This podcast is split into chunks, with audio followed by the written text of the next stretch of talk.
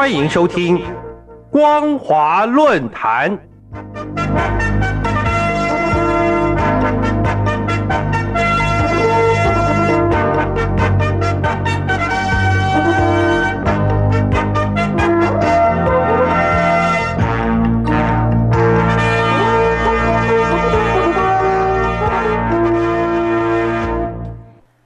各位听众朋友，大家好，欢迎收听今天的光华论坛，我是兰玲。今天要谈论的主题是：对女性遭到歧视迫害，中共能不感到惭愧吗？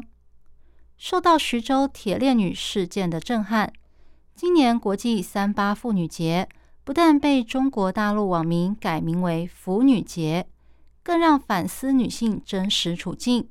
关注受侵害妇女成为普遍重视的议题。最近的铁链女事件掀起巨大的舆论风浪，在微博，这起事件点阅率一度达到五十一亿次。知道这个消息的人无不感到震惊和愤怒。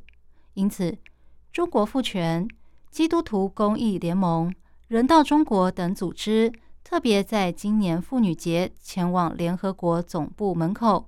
呼吁联合国儿童妇女署出面了解铁链女事件，并督促中共解决大陆日益严重的人口拐卖问题。当天，亚洲女性难民艺术组也发起了“我们都是铁链女”诗歌朗诵会，透过朗诵诗歌，为铁链女及所有遭到迫害的女性争取公道。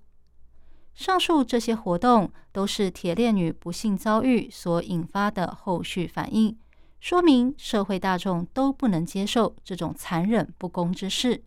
但是，随着深入探讨铁链女议题，整个大陆妇女在社会所遭受的歧视对待也逐渐浮上台面，让不少人感叹：原来正在遭受迫害的不只是铁链女一个人。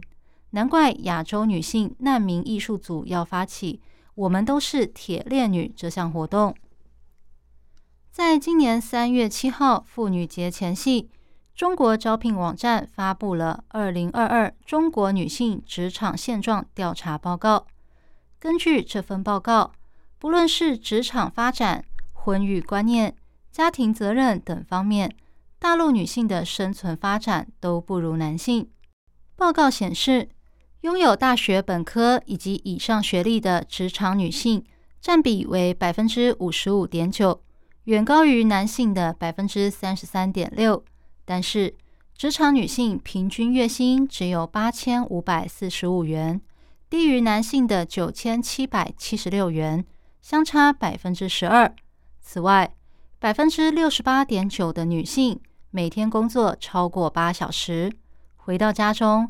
仍然必须负责做大部分的家事，每天操持家务一小时以上的女性占了百分之五十点九，高于男性的百分之四十五点二。调查还显示，如果能重新选择，百分之三十二点一的已婚男性愿意更早结婚，相对的，已婚女性选择晚婚或不结婚的比例达到百分之四十三点七。明显比男性的百分之三十点三还要高。值得注意的是，三胎政策开放后，人们的生育意愿仍然偏低，只有百分之零点八的女性准备生三胎，占比低于男性的百分之五。再来，认为生一个就好和不打算生育的女性，分别占了百分之三十五和百分之十七点二。专家指出，这份报告主要是针对城市女性进行调查。如果扩大到农村女性，结果应该更能显现女性所面临的困境。专家表示，最典型的职场歧视就是同样的学校、同样的专业，女性找工作就是比男性困难。女性进入职场后，一旦到了生育年龄，不是直接被开除。就是被调职、减薪、升迁更是困难，还有无所不在的职场性骚扰。像阿里巴巴先前就传出女员工应酬时被性侵，女员工揭露这件事情之后，不但没有得到公正处理，反而还被开除。职场性骚扰文化实在令女性苦不堪言。此外，大多数女性下班回家后，还要承担大部分的家务，工作家庭两头烧，辛苦备至，却被视为理所当然。令人气恼的是，对于女性遭受的歧视。中共非但无所作为，还有意无意的包庇侵害女性的罪嫌，甚至在二零一五年抓捕了好几位争取女性权益的妇女。二零二一年九月，调查记者兼 Me Too 运动人士黄雪晴，也因为抗议女性遭到迫害歧视而被中共逮捕。这种作为哪有保障女性权益的可能呢？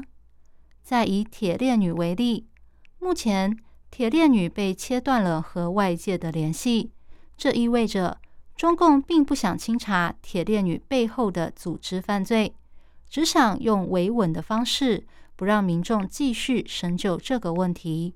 这不是包庇犯罪又是什么呢？针对中共官方的不作为，有网民提出评论，他说：“我们以为会有什么触动。”会改进什么的，结果一阵风之后，什么都没有了，风平浪静。像铁链女这个案子，中共官方把风口一关，抓几个人，开除几个党籍，轻判几个人，跟中央、跟党就没关系了，完全切割了，一切皆大欢喜，又岁月静好了。各位听众朋友。岁月静好不是凭空从天上掉下来的，而是因为有人肯负重前行。以大陆目前情况而言，女性想要对岁月静好有感，最该负责的应该是中共政府。中共能不对这一点觉得惭愧吗？以上是今天的光华论坛。今天分享的主题是对女性遭到歧视迫害。中共能不感到惭愧吗？我是兰陵，感谢您的收听，我们下次再会。